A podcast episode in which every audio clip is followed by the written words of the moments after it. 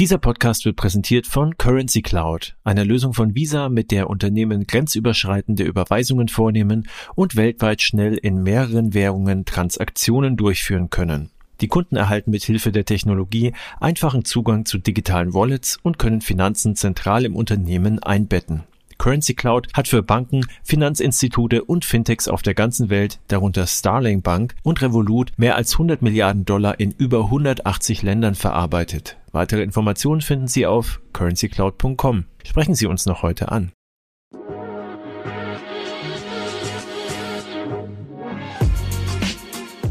Payment and Banking, der Podcast aus der Mitte der Fin, Tech und Payment Branche mit euren Hosts Jochen Siegert und André Bajorath. Hallo und herzlich willkommen zum Fintech-Podcast von paymentbanking.com. Der liebe André, hallo André. Hallo Jochen.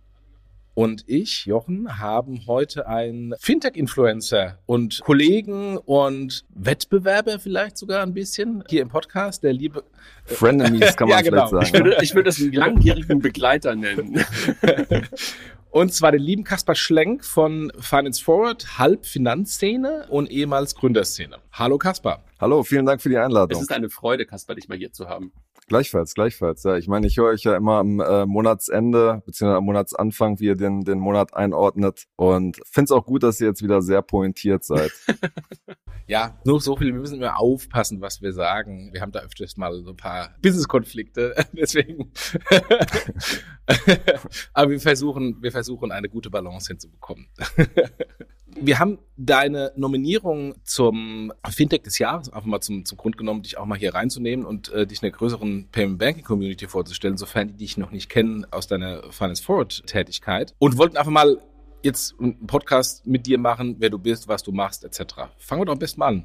Wer bist du und was machst du? Sehr gut, ja. Also ich bin Kaspar Schlenk, arbeite als Journalist und begleite jetzt mittlerweile die äh, Digitalwelt journalistisch ungefähr seit rund zehn Jahren. Bin 2015 zur Gründerszene gewechselt, als das gerade sich im, im Aufstieg befand. Hab da quasi ja viele heute wichtige Firmen begleitet, die damals gerade irgendwie gestartet sind. Äh, ich erinnere mich noch sehr gut an ein Gespräch mit Celonis, die damals noch gar kein Wagniskapital hatten und ich irgendwie überhaupt nicht verstanden habe, was machen die eigentlich? Und dann, nachdem ich mit dem Alex Rinke äh, telefoniert hatte, war ich irgendwie sehr, sehr begeistert davon. Die waren damals eigenfinanziert, schon irgendwie 60 Leute, haben mehr als 10 Millionen Umsatz gemacht. Und genau, das ist eigentlich so ein ganz, ganz gutes Beispiel dafür, wie ich in, in diesen Jahren im Grunde genommen ähm, viele der heute großen Firmen begleitet habe. N26, Raisin, Scalable Capital sind damals irgendwie alle gestartet. Und äh, so kam es dann auch, dass ich irgendwann, also vor drei Jahren angesprochen wurde, ob ich nicht mich stärker auf das Thema Fintech fokussieren wollen würde. Das war immer schon ein wichtiger Teil bei meiner Gründerszene-Arbeit, aber wurde dann äh, praktisch angesprochen, ob ich zusammen ein Projekt von OMR, also Online Marketing Rockstars und äh, Kapital mit aufbauen will, nämlich Finance Forward. Und das mache ich jetzt seit Ende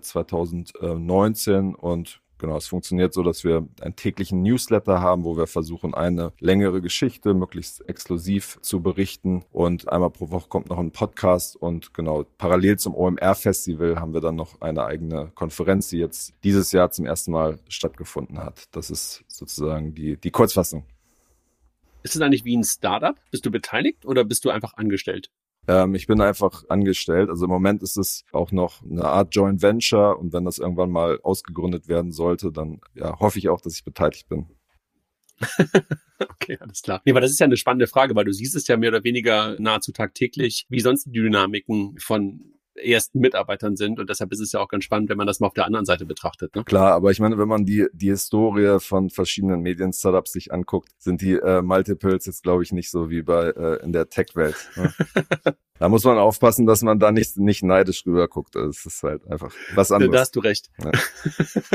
aber sag mal ganz kurz so als, als guter Journalist, und du hast gerade gesagt, du bist zur Gründerszene gewechselt, aber du hast vorher ja auch schon woanders gearbeitet. Ne? Also was hast du vorher gemacht? Genau, ich war freiberuflich in Köln unterwegs, wo ich auch studiert habe. Das ist eine sehr gute Wahl. Ja, absolut. Also äh, mein mein, mein Herz gehört auch weiter in äh, Köln, so gern ich äh, Berlin mag. Aber genau, habe da, hab da studiert und habe dann angefangen für Verlagsgruppe Handelsblatt, für WDR und äh, für die Zeit und verschiedene Medien zu arbeiten und damals auch schon mit so einem äh, Schwerpunkt auf das Thema äh, Startups, Digitalwirtschaft. Da sind wir uns, glaube ich, auch das erste Mal über, über den Weg gelaufen. Bin ich mir, meine ich nämlich auch, genau. Sag mal, und, und warum gerade Fintech? War das gerade so die, der heiße Scheiß in der ganzen Startup-Welt war? Oder, also auch schon bei Gründerszene? Oder hattest du einfach so das Gefühl, okay, das will ich verstehen, das, das interessiert mich?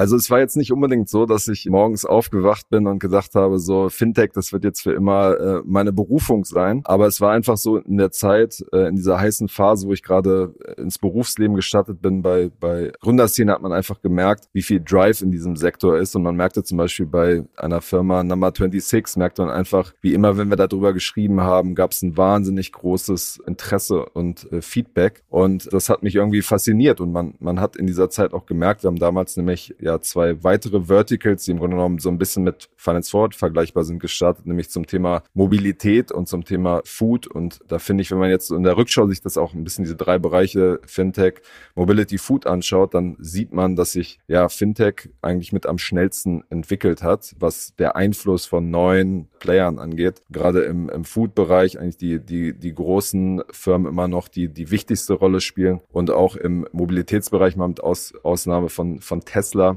die Autofirmen da immer noch die, die, die großen wichtigen Player sind. Und ja, von daher ist es rückblickend, fand ich es eine sehr gute Entscheidung, mich darauf zu spezialisieren, weil man dann auch viel tiefer in das Thema irgendwie einsteigt und dadurch auch andere Themen sieht. Du hast äh, von Gründerszene gesprochen und dass du da die ersten Erfahrungen gemacht hast. Was ist denn eigentlich mit Gründerszene passiert? Weil irgendwie, für mich war das zu meiner PayPal-Zeit eine der wichtigsten Newsquellen. Da warst du, war Christina und viele andere. Und plötzlich implodiert das irgendwie und äh, Gründerszene ist gefühlt eigentlich nicht mehr da. Hat es jetzt mit dem, mit dem Exit an Springer zu tun gehabt? Brain Drain oder, oder was ist denn da passiert? Und warum bist du dann auch weggegangen?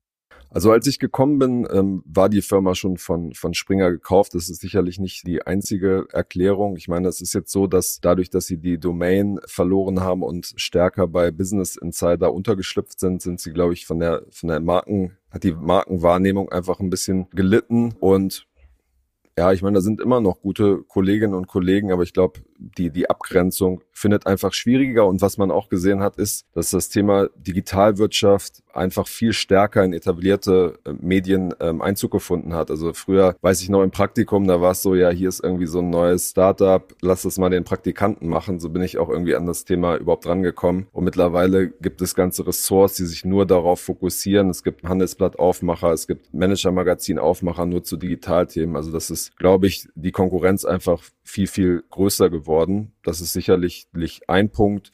Ein anderer Punkt ist, dass man so als Branchenmedium immer vor der Herausforderung steht, zu überlegen, gehe ich jetzt in den Massenmarkt oder spezialisiere ich mich weiter auf eine spezielle kleinere Audience? Und das war auch irgendwie ein Reiz von, von Finance Forward, dass wir gesagt haben, wir haben jetzt keinen Reichweitendruck, irgendwie sieben Karrieretipps in der Fintech-Branche zu machen, sondern sozusagen uns auf Themen zu fokussieren, wo es klar ist, dass vielleicht äh, es auch nicht die Riesenzielgruppe gibt, dafür aber eine sehr, sehr relevante Zielgruppe. Und genau, das, das Konzept hat mich einfach gereizt, mal so was Neues auszuprobieren.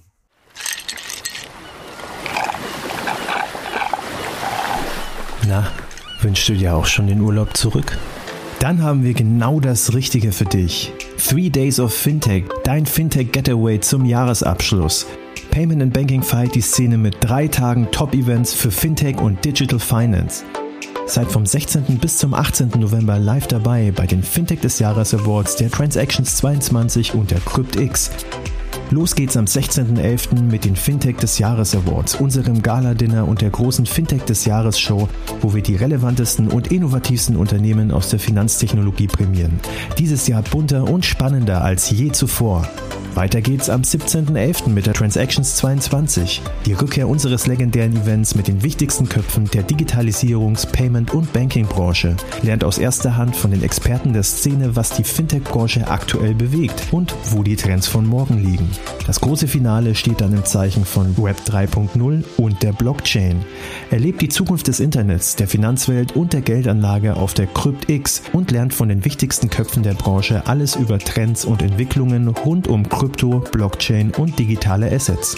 Also, worauf wartest du noch? Sicher dir jetzt deine Tickets und folge dem Link in den Show Notes. Sag mal, wie, wenn wir mal auf das Thema Fintech gucken und ähm, hast ja gerade auch ein Stück weit jetzt gerade schon gesagt Richtung Finance Forward. Wie schätzt du die aktuelle Lage ein? Also wir haben ja gerade echt eine ganze Menge Dynamik jetzt im Markt durch die Multikrisen, kann man es ja eigentlich fast, äh, fast schon sagen. Gerade jetzt die Insolvenz von Nuri in den letzten Tagen, ein paar Meldungen, halt jetzt auch gerade wieder, ich glaube, Ellen war hat heute wieder verkündet, dass ein Drittel der Belegschaft gehen muss. Wie schätzt du die aktuelle Lage, gerade auch für den deutschen, schrägstrich europäischen Markt ein? Also es ist, glaube ich, schon sehr viel Bedenken, sehr viel ähm, Angst aktuell im Markt. Also ich habe spreche ja immer mit Gründerinnen und Gründern bei einem Essen, wo die Leute, mit denen ich irgendwie ein gutes Vertrauensverhältnis haben, dann auch mal sagen, was sie off the record denken. Und da hörte ich schon, dass sie gesagt haben, so der Mo Moment der Wahrheit wird eigentlich erst in ein paar Monaten kommen, nämlich dann, wenn die, die großen Dickschiffe unter den Fintechs, sage ich mal, wenn die wieder raus müssen, wenn äh, die wieder nach Geld äh, suchen müssen. Und dann wird sich quasi auch erst zeigen, wie die ganze Situation wird. Also je nachdem, wie sich die Weltlage verändert, kann ich es mir schon gut vorstellen, dass es weiter kritisch bleibt, dass die Finanzierungssituation nicht besser wird und ja, dass es, dass dieser Szene irgendwie eine schwierige, eine schwierige 18 Monate bevorstehen wird. Ich finde, Nuri muss man ein bisschen ausnehmen, weil die natürlich auch hausgemachte Probleme, glaube ich, hatten. Ja, das glaube glaub ich auch. Ich habe es auch heute einen Artikel bei, bei, uns zu dem Thema, wo wir nochmal darauf geguckt haben, dass da einfach eine ganze Menge an Funktionalitäten, die halt bei anderen Peers im Laufe der Jahre schon nachgekommen sind, immer auf sich haben warten lassen. Ne? Ich glaube, das, ähm, das kommt nochmal hinzu. Und eine lange Historie und so weiter. Aber sag mal, wenn du so auf das ganze Thema deutsche Fintechs guckst, ich habe ja immer das Gefühl, dass wir momentan einen relativ starken Ausverkauf sehen. Ausverkauf entweder von kompletten Companies oder von Teams. Nimmst du das auch so wahr? Also das letzte war ja jetzt, glaube ich, gerade Penta und Contest, die ich jetzt gerade so direkt vor Augen habe. Siehst du das auch so? Total. Also ich glaube, das, das Interessante, was man jetzt in den letzten Monaten irgendwie mit, mitgekriegt hat, was im Hintergrund passiert, ist eigentlich, dass es auf allen Ebenen Beschleunigung gibt. Also wenn man sich jetzt die sozusagen Vorkrisenzeit, sage ich mal, anguckt und gerade jetzt während der Corona-Pandemie und während des großen Booms hat eigentlich jeder Geld gekriegt, Geld hinterher äh, geworfen bekommen, kann man teilweise sagen. Und Jetzt ist es so, dass es trotzdem irgendwie noch Finanzaktivität gibt. Also Firmengründer rausgehen, um sich irgendwie zu wappnen für jetzt irgendwie einen Kryptowinter, für eine, für eine schwierige Zeit. Das heißt, man hat Fundraising, man hat Entlassung, Insolvenzen, Restrukturierung und man hat parallel auch viele Prozesse, wo geguckt wird, wer lässt sich kaufen, wer lässt sich übernehmen. Und dass es so schnell geht, hätte ich nicht erwartet, aber teile total das Gefühl, dass es ausverkauft, vielleicht ein bisschen großes Wort, aber es passiert gerade viel und gibt viele Zusammenlegungen und auch irgendwie spannend, dass in so einer Phase Private Equity Investoren trotzdem da noch Interesse haben, die ja eigentlich sehr auf profitable Geschäftsmodelle gucken und da so eine, so eine Rolle spielen wollen. Also da sieht man schon eine krasse Bewegung. Du meinst Contest und und und äh, was war das? Pair Finance und sowas, ne? Wo Private Equity, glaube ich, jeweils reingegangen sind, ne? Genau, und wir hatten ja auch berichtet, dass bei der, das war ursprünglich vom, vom Manager-Magazin ein Scoop, aber wir hatten das auch gehört und dann äh, weitergedreht zum Thema Solaris Bank, wo ja auch im Raum steht, dass da ein Private Equity Investor die, die Mehrheit übernimmt, was ja sozusagen im, im deutschsprachigen Raum eines der Top 5 Startups ist. Und das wird, glaube ich, in den nächsten Monaten wird noch einiges passieren. Aber haben wir nicht vielleicht, und da würde ich mir mal deine, deine Sicht drauf interessieren, haben wir nicht vielleicht auch ein Execution-Problem? Weil wenn wir wenn wir die deutschen Startups anschauen, sind die im Vergleich zu ihren internationalen Vorbildern vielleicht in Deutschland aktiv und relevant, aber auf einer europäischen oder globalen Ebene spielen die eigentlich von der Execution, mit Ausnahme beispielsweise der Solaris Bank, eigentlich gar keine Rolle. Also wir haben gerade über Nuri gesprochen. Die Nuri Peers, die mehr oder weniger zur gleichen Zeit gestartet sind, sind alle, alle Unicorns, machen alle wahnsinnig viel Revenues, während Nuri irgendwie 12 Millionen Revenue letztes Jahr gemacht hat. Und das ist ja nicht nur ein Nuri-Problem, sondern in vielen anderen Bereichen auch, was dann natürlich ebenfalls zu dem Ausverkauf kommt. Wie siehst du das denn? tendenziell würde ich der Beobachtung zustimmen. Und ich, ich glaube, es liegt, liegt halt an, an, an zwei Gründen, dass wir diesen Expansionsdruck nicht haben, wie zum Beispiel in Skandinavien, wo, wo immer klar ist von Tag eins, das wird sich hier in diesem Markt nie rentieren. Deswegen müssen wir immer schauen, wie können wir in Europa irgendwie Fuß fassen und nicht nur in unserem Heimatmarkt. Das ist Punkt eins. Punkt zwei ist, dass, dass glaube ich, ja, es auch schwierig ist, weil die, die regulatorische Situation in Deutschland, glaube ich, schon strenger ist, als wenn man jetzt beispielsweise in Lettland oder sowas oder in Litauen als Kryptounternehmen startet zum Beispiel. Und das heißt, man muss sich auch fokussieren, dass man das am Anfang irgendwie hinkriegt. Und gerade aus dieser Rocket-Zeit hat man ja gesehen, dass sich viele auch übernommen haben, die dann quasi aus Deutschland heraus gestartet sind und dann in tausend Ländern gleichzeitig waren und dann alle sozusagen Märkte wieder zumachen mussten. Von daher ja, glaube ich, dass es ein Problem ist, aber ja, das ist auch bei diesem schwierigen Thema und bei der regulatorischen Situation auch nicht, nicht einfach zu lösen ist. Aber trotzdem äh, verrückt, ne? Also ich muss da noch mal ganz kurz drauf eingehen, weil du hast es gerade von, von Skandinavien beschrieben. Die kriegen es irgendwie meistens hin, sofort über den Tellerrand hinaus zu gucken. Und ich habe manchmal das Gefühl, dass unser Heimatmarkt, äh, also unsere Heimat, unser der addressable Market in Deutschland nicht nur die Größe des Landes, sondern halt auch die wirtschaftliche Kraft so groß ist, dass wir halt zu spät über das Thema Europäisierung und, und weltweite Expansion nachdenken. Ich verstehe deinen Punkt, dass du sagst, bei Rocket ist es irgendwie schiefgegangen, aber das war ja auch immer dieses Blitz-Scale-Thema. Und ich glaube, in der Mitte liegt wahrscheinlich die Wahrheit. Ne? Also nicht sofort zu versuchen, alles sofort zu machen, aber halt dann doch sehr früh die Weichen darauf zu stellen, dass man halt auch in der Lage ist zu expandieren in andere Länder und da habe ich manchmal auch das Gefühl, was, was Jochen, glaube ich, gerade auch meinte, dass deutsche Fintechs dort zu sehr auf den, auf den Heimatmarkt gucken und sich dann damit zufrieden geben, wenn sie Österreich-Expansion machen, ne, weil das deutschsprachig ist und sowas. Ne? Aber das ist ja, das ist ja echt ein Problem. Also das merken wir was ja selber aus dem Open Banking Umfeld, da komme ich ja sozusagen in der Fintech Welt so ein bisschen her. Und wenn ich mir das angucke, dass du denkst, dort war sozusagen der Start von Open Banking und mittlerweile sind es entweder Amerikaner, Engländer oder, oder Schweden, die halt im Grunde genommen alle europäischen Open Banking Player besitzen, dann zeigt das ja was. Ne? Das ist ja schon irgendwie echt ein bisschen, bisschen traurig in, in, man, in manchen Teilen. Ja, es gibt jetzt, glaube ich, schon noch eine Kohorte, die wieder diese Ambitionen haben. Also mit Trade Republic, die jetzt gerade in, glaube ich, 17 Märkten aktiv sind, äh, Moss, die sehr schnell ins Ausland wollen, Recap, die dahin wollen, N26, die ja groß in Frankreich sind und sonst auch eigentlich globale Ambitionen haben, die müssen das jetzt, wie auch du sagst, Execution-Thema, müssen das jetzt hinkriegen. Aber ich glaube, es gibt jetzt in dieser nächsten aufstrebenden Kohorte gibt es schon weiterhin die Ambitionen, irgendwie in, in Europa groß zu werden. Und da muss ich jetzt zeigen, ob sie in dieser schwierigen Phase da irgendwie genügend Backing kriegen, um das auch irgendwie gut umzusetzen. Bevor der André weitermacht, nochmal äh, an dem Punkt nochmal eine weitere Frage. Du als Journalist, und jetzt vielleicht ist nicht du persönlich, sondern generell die Journalisten in Deutschland, die über die Startups berichten, berichten natürlich sehr stark über deutsche Startups. Ähm, hat man an Nuri gesehen, äh, Christina war in allen großen Zeitungen vertreten. Wie guckt ihr denn da auf diese Startups drauf? Also jetzt, ihr berichtet über, und das finde ich auch sehr gut, äh, ihr berichtet über, über die Startups, aber ähm, berichtet ihr dann auch so, dass ihr sagt, naja, das ist halt ein kleinerer deutscher Player. Wir müssen dann auch den europäischen oder globalen Champion mal featuren? Oder ist es wirklich nur so diese, diesen erstmal der Fokus auf die, die, die nationale Sicht, die Berliner Sicht und da zumindest mal denen auch eine Plattform zu bieten? Also wir müssen schauen, dass wir uns thematisch fokussieren, dass wir jetzt nicht die Ambition haben, die ganze europäische Fintech-Szene zu covern. Deswegen ist natürlich unser, unser erster Blick immer auf Deutschland. Nichtsdestotrotz schauen wir uns natürlich total an, was, was drumherum passiert. Und für uns ist eigentlich der Hauptgrund, wenn es irgendwie, also wenn wir es für relevant erachten, aber auch wenn die Szene irgendwie drüber redet. Und wir hatten zum Beispiel eine, eine große Geschichte über äh, Nubank. Da war auch ein Kollege, der Korrespondent von, von Kapital, war damals in Brasilien, hat den David äh, Villes interviewt, den Gründer. Also da schauen wir auch immer links und rechts, was passiert eigentlich und was, was kann man da irgendwie auch für, für Schlüsse draus ziehen. Von daher, genau, gucken wir schon international und gleichzeitig ist uns wichtig, halt den Fokus nicht zu verlieren und gut abzubilden, was irgendwie hier passiert und worüber die Leute reden. Bei das Thema Fintech haben wir jetzt ein bisschen gesprochen. Und um aber mal so ein bisschen auch über, über, über dich zu reden und vielleicht auch den Leuten, die das jetzt hören, mal so zu ein bisschen Einblick zu geben, wie du so arbeitest oder was so, wie die Art ist, wie, ihr damit umgeht. Lass mal ein bisschen darüber sprechen. Was sind so für dich die besten Quellen? Also woher bekommst du deine Informationen? Du hast gerade schon von Abendessen und Vertrauensverhältnissen gesprochen. Was sind so für dich die, die, die besten Quellen für Informationen? Und du hast ja gerade schon über Scopes und sowas gesprochen. Da spielt ja auch immer eine gewisse Exklusivität eine Rolle. Wie kommst du an deine Geschichten?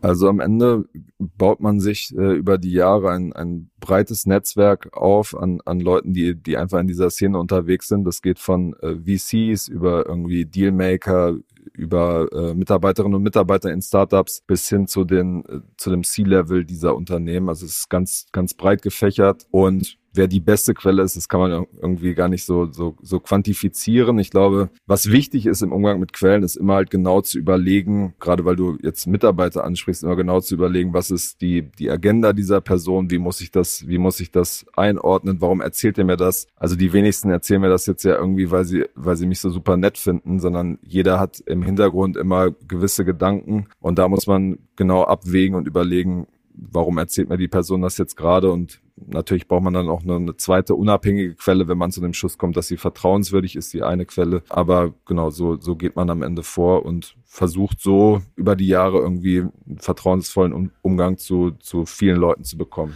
Also sind es auf der einen Seite sozusagen Mitarbeiter, die irgendwie eine Agenda haben, wo du dann guckst, okay, ich darf mich nicht selber sozusagen zu, zu deren äh, Mittel machen, dann Gründer selber und möglicherweise Kolleginnen und Kollegen, ja, also äh, und, und VCs einfach auch nochmal. Also sozusagen so, so guckst du auf diese, das sind deine Quellen vor allen Dingen. Ja, oder ein klassisches Beispiel ist auch, in so einem Startup-Markt kennt eigentlich ein, ein, Konkurrent das Unternehmen mit am besten. das, ja, also ist ja so, die gehen jeden Tag wahrscheinlich tausendmal auf die, die Website, gucken, was ist da passiert, gehen ins Handelsregister, wer sind die Investoren, was ist der Streit, wer geht da raus, wer geht da rein. Die haben das ja super genau auf dem Schirm, auch wenn sie öffentlich dann immer sagen, ja, nee, die Kon Konkurrenz, da gucken wir gar nicht drauf. Aber das ist sozusagen Wettbewerbsbetrachtung ist da ein total wichtiger Punkt. Und das illustriert ja eigentlich ganz gut das Problem. So, wenn man jetzt eine Einschätzung von einem Konkurrenten bekommt, ist es halt immer noch der, der Konkurrent. Nichtsdestotrotz hat er einen sehr tiefen Einblick von dem Unternehmen. Das heißt, man muss dann immer das noch vorsichtiger abwägen, die Info, die man da irgendwie bekommen hat.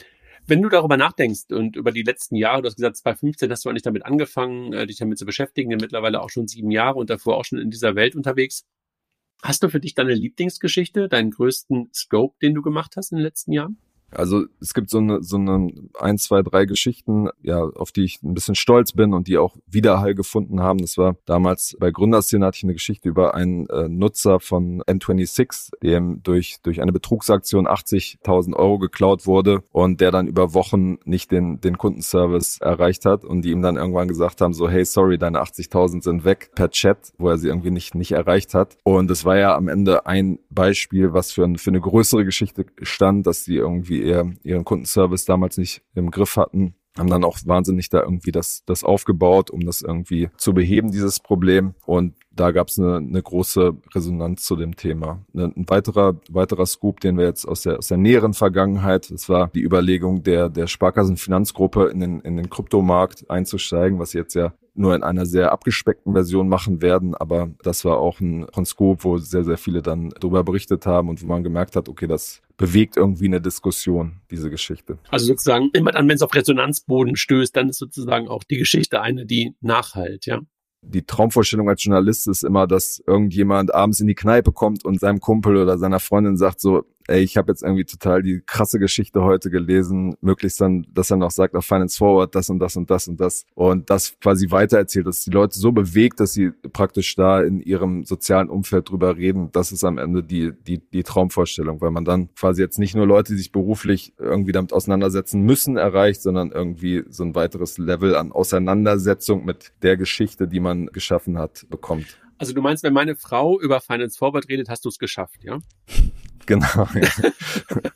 Das ist, das ist ein Punkt sicherlich. Und dann natürlich, wenn man merkt, dass, dass die Geschichten irgendwie was verändern. Also wir hatten ja über die Betriebsratsgründung bei, bei N26, das war vor allem mein Kollege John Hunter, John Stanley Hunter, der da federführend berichtet hat. Und da hat man dann gemerkt, dass es, dass sich auch in dem Unternehmen irgendwie was, was tut und es dadurch eine, eine Veränderung gibt. Und das ist natürlich auch irgendwie ein schönes Resultat von, von sozusagen der, der Recherchearbeit, die, die man davor und die Mühe, die man davor reinsteckt. Jetzt hast du viel über Scoops gesprochen und erfolgreiche Geschichten. Was sind denn Geschichten, wo du gebullshittet wirst und wo du erstmal rausfinden musst, was ist das? Das ist eigentlich nur ein PR-Fail und äh, hat mit der Realität nichts zu tun, weil du musst ja erstmal filtern, die Sachen, die dir zugetragen werden, beispielsweise die Sparkassen-Thematik. Ist das jetzt wirklich was Sinnvolles oder ist es einfach nur, ich will eben unbedingt jetzt irgendwie eine, eine Schlagzeile und eine äh, PR-KPI als Startups bekommen? Weil da sieht man ja sehr viele Punkte, wo man so teilweise überlegt, so, okay, da ist die Realität halt anders als die PR-Story. Sie beispielsweise Nuri mit den 500.000 Kunden, die sich dann im Nachhinein als nur 200.000 Kunden ausgestellt haben. Ja, also ich, ich glaube, es ist eine große Schwierigkeit, da über die Jahre nicht zum äh, Zyniker zu werden und von vornherein zu sagen, nee, was du mir erzählst, stimmt doch sowieso nicht. Ja, also das erlebt man in der täglichen Arbeit regelmäßig, dass da aufgebauscht wird. Und da ist es, glaube ich, alles von, sage ich mal, optimistischer Aufrundung, wo ich sagen, mit Bauchschmerzen noch sagen kann, ist okay, bis zu völlig übertriebener Darstellung ist da alles dabei. Und ich halte es eigentlich so, bei Gründerszene hatte ich immer den Ansatzpunkt, dass ich gesagt habe, man gibt den Gründerinnen und Gründern schon ein gewisses Anfangsvertrauen, dass man jetzt nicht von vornherein sagt, so, was ist denn das für ein Scheiß, ich glaube da nicht dran, sondern erstmal das in Bezug auf sozusagen die Quelle, von der es kommt, nämlich dem Unternehmen, das reportet. Und dann aber ist das Wichtige, das im Blick zu behalten und diese Firmen zu begleiten und immer wieder zu prüfen, ist das noch realistisch? Und vielleicht dann im Bundesanzeiger auch zu gucken, ist wirklich genauso viel Geld geflossen, wie ihr damals kommuniziert habt? Und dann stellt sich quasi oft heraus, dass es halt nicht so war und dass viel weniger geflossen ist oder irgendwie auch letztens gab es wieder eine, eine Geschichte irgendwie mit 40 Millionen Funding und dann hört man danach im Hintergrund, okay, da war irgendwie drei Viertel davon war halt eine Kreditlinie und sowas kommt oft vor und da muss man dann immer dranbleiben an den Themen, dranbleiben an den Unternehmen und challengen, ob das sozusagen stimmt, was sie da in, in der Vergangenheit erzählt haben. Ja, der Unterschied zwischen EK und FK ist, glaube ich, immer einer, den, den viele Leute erstmal verstehen müssen. Ne? Ja. Ich glaube, die wollen den oft nicht verstehen, ne? Aber. Nee, die wollen es jedenfalls nicht darstellen, ist ja keine Frage, ne? Also du willst einfach nur sagen, irgendwie ist es ja so, dass scheinbar immer große Fundingrunden haben ja eine gewisse Relevanz. Ist ja fast schon ein KPI, hat man manchmal das Gefühl, gerade in der Frühphase. Und äh, deshalb wird natürlich irgendwie immer versucht, diese Dinge so aufzublasen, ne? Und und da wissen wir ja, glaube ich, alle, dass da so verschiedene Regeln einfach auch in den Verträgen drin stecken, dass es auch teilweise dann auch in der Bewertung keine wirkliche Relevanz für möglicherweise Early-Stage-Investoren hat, ne? durch ähm, Lick-Prefs und so weiter. Also das ist ja schon irgendwie echt fast schon eine Wissenschaft für sich, was es überhaupt bedeutet, also was Kapitalrunden bedeuten können und, und, und äh, was Exits bedeuten können. Ja, ich meine, da gibt es ja oft auch die Kritik, dass dann immer gesagt wird, so, es wird über, überall halt viel zu viel über Finanzierungsrunden berichtet und das sagt doch gar nichts aus. Ich würde schon dagegen argumentieren und sagen, dass es für uns, die halt in die Zahlen jetzt keine Einblicke haben als Beobachter, als, als Journalisten, ist es im Grunde genommen die erste Ableitung, dass wir sagen, professionelle Investoren, die auf diesen Markt gucken, das sind Namen, das sind Summen, haben das so und so einge, eingeschätzt. Und dann bleibt natürlich trotzdem der, der harte Job, das, da irgendwie dran zu bleiben und zu gucken, haben die, die Investoren sich da vielleicht auch täuschen lassen, war doch nicht alles so rosig, wie das dargestellt wurde, aber ich glaube, das ist halt trotzdem irgendwie wichtige Marktsignale sind in einer Szene, wo, wo es, die einfach sehr intransparent ist. Von daher glaube ich, ist es schon, schon wichtig. Nichtsdestotrotz muss man die Bedeutung halt immer, immer einordnen, dass es ja nur einer, ein Punkt von vielen ist. Naja, und, und ich glaube, was halt wichtig ist, dass man den Leuten halt den Kontext gibt. Ne? Und das meinte ich gerade mit eigene Wissenschaft. Viele sehen einfach nur die große Zahl. Und das ist dann, glaube ich, auch fast eine Aufgabe von, von euch, teilweise auch von uns, das Ganze da nochmal einzuordnen. Was bedeutet das eigentlich, wenn du jetzt gerade eine Finanzierungsrunde machst? Und was ist EK, was ist FK? Weil wenn du dich dran erinnerst, so in den ersten Jahren von Startups hat, das, hat da gar keiner drauf geachtet. Und ich glaube, Heinz Roger hat das dann, glaube ich, teilweise auch mal aufge, ähm, aufge, aufgegliedert und ganz oft auch deutsche Startups, hier Alexander Hüsing äh, gemeinsam mit, mit, wie heißt der, Sven Schmidt, die das ja auch immer wieder, also gerade Sven, ne, versucht das ja auch immer wieder aufzudröseln, dass diese Zahl als solche erstmal nur ein Indikator ist es, glaube ich, da hast du recht, natürlich ist es ein Indikator, aber dass es nicht einfach vergleichbar ist. Ne? 100 Millionen A sind nicht unbedingt 100 Millionen auf der B-Seite, äh, wenn das sozusagen anders gemischt ist. Ich glaube, das ist, glaube ich, ähm, das, was man dann immer wieder auch in den Kontext setzen muss. Total, ja. Sag mal, wir haben gerade eben über die Challenge gesprochen, die Realität hinter den shiny PR-Aussagen zu finden. Äh, gibt es sowas wie eine, eine, Blacklist von Leuten, die, wenn die jetzt kommen, die, die nicht mehr covered? Also beispielsweise, wenn der Diemer morgen das nächste Fintech-Startup gründet, würdet ihr die Story machen? oder, oder nach dem Motto, naja, äh, ich glaube, ich glaube, es bringt Traffic. Ich glaube, du musst es machen. Ja, ich meine, äh, was du jetzt gerade sagst, andere mit, mit Traffic, ich meine, das ist in einer Welt, wo natürlich alles messbar ist, das ist bei uns ein Faktor, aber sozusagen, das kommt ja dann immer oft so, er macht das nur für die Klicks und es gibt da einen bekannten Kollegen, der dann immer sagt, das Zitat irgendwie, mein Gesicht wird jetzt hier nur äh, wieder für die Klicks missbraucht und so ist es natürlich nicht. Wir überlegen immer, hat es irgendwie eine, eine Relevanz für unsere Zielgruppe? Und zu deiner Frage, Jochen, also ich glaube, ja, bei, bei Leuten, wo es Warnsignale gibt, muss man dann halt immer, immer vorsichtiger sein und das immer stärker einordnen. Und der Teil, das Vorschussvertrauen, was ich eben erwähnt habe, wird halt immer kleiner, bis es irgendwann nicht mehr da ist. Und dann muss man genau überlegen, biete ich dieser Person jetzt eine Plattform oder nicht. Also gerade wenn jetzt irgendwie Kleinanleger da irgendwie äh, sich die Finger verbrannt haben und dann wird irgendwie was Neues gestartet, dann ja, muss man halt noch genauer gucken, noch, noch mehr graben und macht dann halt bestimmte Geschichten auch nicht. Also ich habe jetzt keine Blacklist, aber ja, im Kopf vielleicht hat man die schon ein bisschen. Ne? Kaspar, seit wann machst du jetzt Podcast? Zweieinhalb Jahre, drei Jahre oder wie lange machst du jetzt Podcast? Seit zwei Jahren ungefähr. Was war denn dein bester Podcast bisher? Also, was ich sozusagen so als, als Gründerin und Gründertyp besonders mag und was auch im, im Podcast dann irgendwie, finde ich, gut transportiert sind, sind meist so, so Leute, die, die jetzt nicht unbedingt schon immer im, im Rampenlicht stehen, sondern eher sozusagen, was man, es wird ein bisschen inflationär benutzt, aber was sozusagen unter so Hidden Champions läuft. Und wer zum Beispiel eigentlich selten auftritt und wenn ich mal einen Podcast hatte, ist Carlo Kölzer, der Gründer von 360T, der jetzt auch ja, ein neues Kryptounternehmen hat. Und das war irgendwie sehr, sehr amüsantes, lehrreiches Gespräch, fand ich, weil der Typ halt ja einer der erfolgreichsten Fintech-Gründer in Deutschland auf jeden Fall ist, aber irgendwie frei von der Leber wegredet und auch, auch gute Sachen sagt. Ich kenne ihn ja, weil er, äh, er war ja Business Angel bei Figo und er war einer meiner wichtigsten Sparringspartner. Ich kann das total nachvollziehen. Ne? Der hat ja eine gewisse Direktheit, wie du es gerade sagst, frei von der Leber weg, der dich auch total fordert, aber auch super empathisch sein kann. Also ich kann das total nachvollziehen, dass du sagst, einer von denen, hast du glaube ich auch zweimal jetzt im Podcast gehabt schon, ne? Genau, genau, ja, ja, ja. Und weiteres Beispiel, genau, das ist, äh, habe ich nochmal vorher in der Vorbereitung für den Podcast ein bisschen drüber nachgedacht. Es war irgendwie eine total absurde Situation, aber dadurch irgendwie auch ein Rückblicken, total Podcast, der mir im, im Kopf hängen geblieben sind. Das war zu Beginn der, der Corona-Pandemie und wir mussten von zu Hause aus arbeiten und sozusagen über Video-Podcasts funktionierte irgendwie noch nicht so richtig. Und ich fand es auch immer besser, die Leute irgendwie persönlich zu treffen und dann kamen die immer zu mir in, in die Küche und ich hatte das alles freigeräumt und wir saßen dann praktisch am Küchentisch und äh, haben da den, den Podcast aufgenommen. Und das, da kam dann Erik Potts so weit. Das war gerade eine Phase, wo deren Robo-Advisor abgeschmiert ist und sozusagen das, das ganze Modell auf diesen schnellen Absturz und die sozusagen gleich schnelle Erholung nicht gut funktioniert hat. Und das war irgendwie, da merkte man auch, dass es die Leute in dieser Phase total interessiert. Ähm, wie, wie redet der, der CEO jetzt darüber? Wie schätzt er das ein? Und parallel mit dieser Situation, dass wir irgendwie da zusammen in meiner Küche saßen, in so einer absurden Zeit, die man irgendwie noch gar nicht so richtig einordnen und fassen konnte. Das war auf jeden Fall auch eine, eine Aufnahme, die mir sehr im Gedächtnis äh, hängen geblieben ist. Du suchst nach einem besonderen Weihnachtsgeschenk für deine Mitarbeitenden und GeschäftspartnerInnen? Wir haben eine Empfehlung, von der wir selbst begeistert sind. Sondermoment entwickelt Icebreaker-Fragespiele für Teams – die inspirierende Gespräche fördern und Teamzusammenhalt stärken. Und das auf Deutsch und auf Englisch. Erfahre mehr auf sondermoment.com/teams und sichere dir jetzt mit dem Code PAB22 satte 20% Rabatt. Damit sorgst du sicher für eine Überraschung und überzeugst mit einem Geschenk, das garantiert nicht 0815, sondern bedeutsam ist. Sondermoment.com/teams.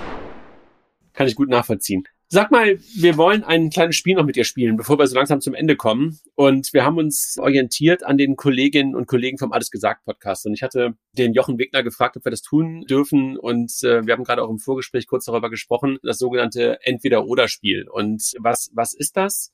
Ich sag dir gleich immer zwei Begriffe und du musst dich immer für einen entscheiden. Du hast ein paar Joker und kannst einfach auch weiter sagen.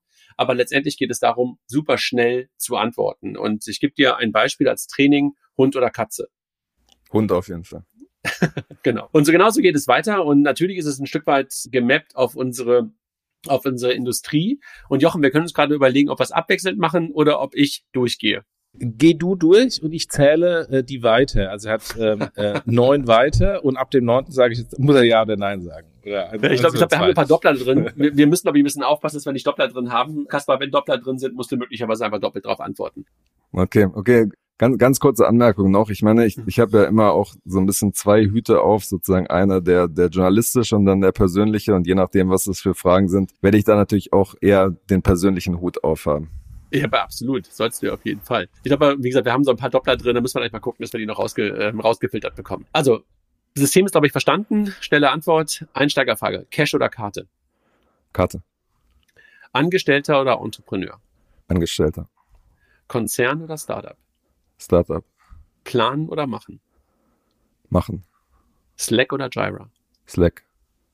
BaFin oder STC? SEC. EZB oder FED? EZB. Post oder Video? Video.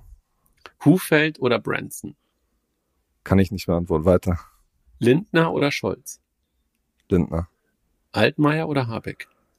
Habeck. Giro oder Debit? Debit. Debit oder Credit? Credit. Bar bezahlen beim Kartenverweigerer oder nächstes Taxi nehmen? Bar bezahlen, wenn ich, wenn ich Geld dabei habe. Trinkgeld nur über Karte oder kein Trinkgeld? Ich versuche immer äh, Trinkgeld bar zu geben, weil ich den Unternehmen nicht vertraue, dass sie das äh, komplett ausschütten. iOS oder Android? iOS, SMS oder WhatsApp? WhatsApp, Apple Pay oder Karte? Apple Pay, Sparen oder anlegen? Anlegen, ETF oder Fonds? ETF, Aktien oder Krypto? Aktien, Bitcoin oder Altcoins? Bitcoin, Kunst oder NFT? NFT, DeFi oder Sefi? Sefi, Hoddle oder Zocken? Hodeln, Berlin oder Frankfurt? Berlin, Berlin oder London? Berlin, Valley oder Berlin? weiter, weiter in Berlin, Europa oder USA? Europa, Sparkasse oder Neobank? Neobank, Filiale oder Web? äh, Web, Direct Broker oder Neobroker? Neobroker, Robo oder Selbstentscheider? Selbstentscheider. Scalable oder Trade Republic? Ich bin Nutzer von beiden. Also weiter. Thiel oder Klöckner? Klöckner. Musk oder Dies? Wobei jetzt ist es mittlerweile ja nicht mehr Dies. Also äh, vor, vor, vor einem Jahr hätte ich Musk gesagt, jetzt sage ich weiter. Ja. Revolut oder N26? N26. Trotz, trotz aller Probleme. Jeans oder Anzug? Jeans. Rad oder Auto? Bahn. Auto oder Bahn? Bahn auf jeden Fall. Vorne links oder hinten rechts? Im Auto, oder? Ja, ja. Vorne links oder hinten rechts? Hinten rechts. Finance Forward oder Finanzszene? Schwierige Entscheidung. Klopfen zwei Herzen in meiner, schlagen zwei Herzen in meiner Brust auf jeden Fall. Also weiter. Ja. Handelsblatt oder FT? FT. OMR oder Money 2020? Ja, mu- muss ich OMR sagen. Nein, ich war, war ehrlich gesagt noch nie auf der Money 2020. Das ist immer noch eine große Leerstelle und ist äh, fast ein bisschen peinlich. Also da muss ich auf jeden Fall mal hin. Aber Kannst ja gerade nach Las Vegas nächste Woche. Bootstrap oder VC? Bootstrap. Bei Rot oder Gelb? Gelb. Rot oder Grün? Grün. Schwarz oder Rot? In, in welcher, in welcher Beziehung? Schwarz oder Rot? Okay, äh, rot. Buy Now Pay Later oder Kreditkarte? Kreditkarte. PayPal oder Kreditkarte? PayPal. Pay Direct oder PayPal? PayPal. Wein oder Bier? Bier. Kaffee oder Tee? Kaffee. Hafer oder Kuh? Kuh. Kuh oder Soja? Kuh. Papier oder iPad? Papier. E-Mail oder SMS? SMS. Text oder Sprachnachricht? Text. Bis auf ein paar Ausnahmen. Microsoft Office oder Google? Google. Twitter oder Insta? Twitter. Insta oder Facebook? Insta. Insta oder TikTok? Instagram. Google oder Apple? Apple. Das war's, Kaspar. Hat Spaß gemacht. Ja, fand ich auch. Und nur ganz wenige weiter. Ich hoffe, die Antworten waren nicht, nicht, nicht zu vor, vorhersehbar. Nö, aber ich glaube, das gibt einem ein ganz gutes Bild über, über, äh, über so ein bisschen über, über Menschen. Also einfach nur durch ganz, ganz kurze Antworten. Also hat wirklich Spaß gemacht. Jochen werden wir, werden wir weiterführen, glaube ich. Äh, Danke, Kaspar, dass du der Erste warst, der das mit uns gemacht hat. Gerne, gerne. Ich bin übrigens bei, bei äh, Microsoft, das äh, finde ich ist auch ein ganz gutes Beispiel für, für andere Fälle. Es ist Wahnsinn, wie gefeiert diese Firma ist und wie hoch bewertet die ist und wie beschissen die Produkte sind. Also ich finde, Teams ist echt eine Beleidigung von irgendwie der ganzen Nutzerbase. Äh, Ich bin tendenziell bei dir. Ich hatte jetzt äh, die Tage ein Erweckungserlebnis bei Multi-User-Funktionalität in Word, wo es sowohl in der Word-App, äh, Word-Web und drei Leute parallel drin funktionierte und es fühlte sich an wie Google Doc. Und ich so, guck an, sie Okay. haben es doch hinbekommen.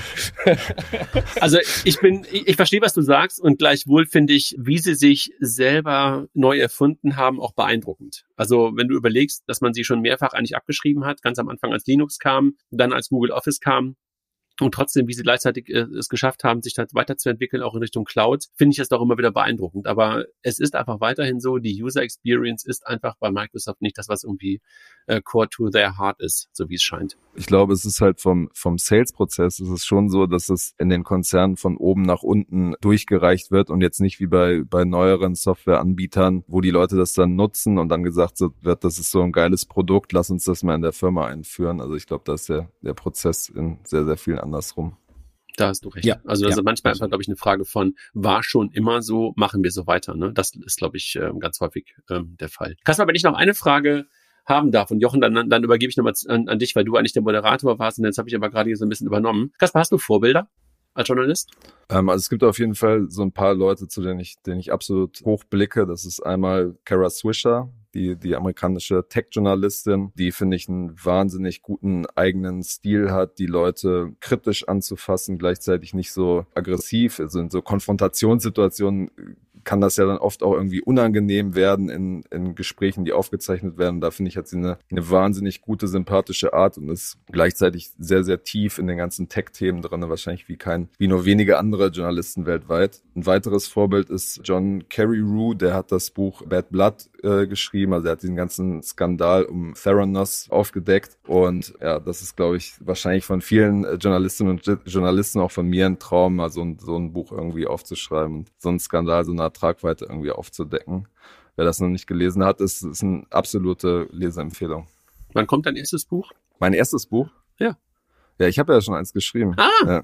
Welches hast du geschrieben? Kein Horn heißt das. Das habe ich Ah, mit stimmt. äh, Julian Leitloff geschrieben. Da war ich, äh, wir haben das im, im Tandem gemacht und ich habe seine, seine Geschichte äh, aufgeschrieben, aber das war ähm, Stimmt. äh, Vor, vor drei war- Jahren oder zwei Jahren oder sowas, ne? Genau, genau. Ja. Aber ja, die, die Leidenschaft ist auf jeden Fall immer noch da, was weiteres zu schreiben, aber es ist unfassbar viel Arbeit und das kommerziell richtig groß erfolgreich zu machen, ist, ist glaube ich, schwierig. Ich habe auch immer noch mein, ich habe auch immer noch sozusagen mein Skript da liegen. Ich habe damals, als wir bei Figo ähm, sozusagen, als ich rausgegangen bin, habe ich sofort danach noch in den letzten Tagen im Büro ähm, sozusagen äh, das Inhaltsverzeichnis aufgeschrieben und äh, die erste Seite. Aber ich bin noch nicht weitergekommen. Okay. kannst du, kannst du jetzt als NFT, hättest du als NFT verkaufen können, ne? Ja, genau. Äh, aber weiter bin ich noch nicht. Ich müsste also, äh, aber ich, ich habe kein weißes Stück Papier mehr vor mir. Das ist ja, glaube ich, immer sozusagen äh, die größte Angst. Ne? Ja. Weiße, weiße Wordscreen, mein Lieber. Ja, genau. Das weiße Blatt Papier. Da ist es dann immer noch das weiße Blatt Papier. Jochen, hast du noch, hast du noch Fragen? Sonst äh, darfst du. Äh, ich, ja, eine Frage, äh, Kaspar. Was sind die Wünsche, die du gegenüber Foundern und PR-Leuten hast, die du ja coverst, äh, wenn die auf dich zukommen? Also sprich, was sind die Wünsche, damit du zuhörst? Und was sind die äh, Trigger, die dafür sorgen, dass du auf die Delete-Taste drückst? Okay. Das klingt immer banal, aber der erste Punkt ist, dass man das Gefühl hat, dass die Leute auf der anderen Seite Finance Forward mal gelesen haben und verstehen, was wir machen. Das ist quasi so die Basis und daraufhin ihre Kommunikation anpassen. Also verstehen, okay, darüber schreiben wir und deswegen passt das und dann muss es auch keine sozusagen aufwendig produzierte Pressemitteilung, wo jeder, der vierte VC dann auch noch irgendwie sagt, ich bin so geil und habe in das Startup investiert. Das braucht man nicht, sondern sozusagen sehr, sehr kurze Infos auf einen zugeschnitten. Das ist sozusagen das, das Optimale. Okay. Konsumierbar. Ja, genau. Kaspar, sehen wir dich ähm, vom 16. bis 18. in Offenbach? Kommst du zu uns zur Konferenz Track Transactions oder Cryptics? Schaffst du es? Auf jeden Fall. Also ich schaffe es wahrscheinlich nicht die, die ganzen drei Tage, weil am, am 18. sind gleich drei Termine aufeinander. Aber ich werde auf jeden Fall am 16. Äh, und 17. werde ich versuchen, nach, nach Frankfurt zu kommen. Super, freuen wir uns. Das heißt für die ganzen äh, Gründer, die uns zuhören, wenn ihr, wenn ihr eine Story bei Casper platzieren wollt, dann kommt gerne auf die Cryptics und auf die Transactions und, äh, und greift da ab. Kasper, vielen, vielen Dank. Ich bin immer inkognito unterwegs. Mit Kappe. Man, mit, mit Kappe. Man, man erkennt Ja, Kaspar genau, an der Kappe. Ja. Der große Nee. Mann mit Kappe. Nee, weil ansonsten, wenn man, wenn man das Namensschild zu prominent trägt und dann zu so Gruppen kommt, dann verstummen die Leute immer äh, direkt. deswegen, deswegen drehe ich immer mein Schild um. Okay, also wir lassen es von beiden Seiten bedrucken, Kaspar. Okay, sehr gut. Vielen, vielen Dank für die ganzen Informationen. Äh, war spannend, mal äh, deine Sicht zu hören. Und ja, ich glaube, Frenemy war ist eigentlich der, der perfekte Begriff, den du am Anfang gewählt hast. Und ähm, wir haben ja, wir haben eine, auch historisch, auch off Podcast und Blog immer eine gute Zusammenarbeit gehabt. Also von daher klasse, dass du wieder hier warst und, und mal du die Antworten gegeben hast und nicht die Fragen gestellt hast. Also von daher vielen, vielen Dank. Und ja, sehen wir uns spätestens dann in äh, Frankfurt beziehungsweise Offenbach. Vielen, vielen Dank für die Einladung. Sehr gerne. Ciao, ciao, ihr Lieben. Schönes Wochenende. Tschüss. Ciao.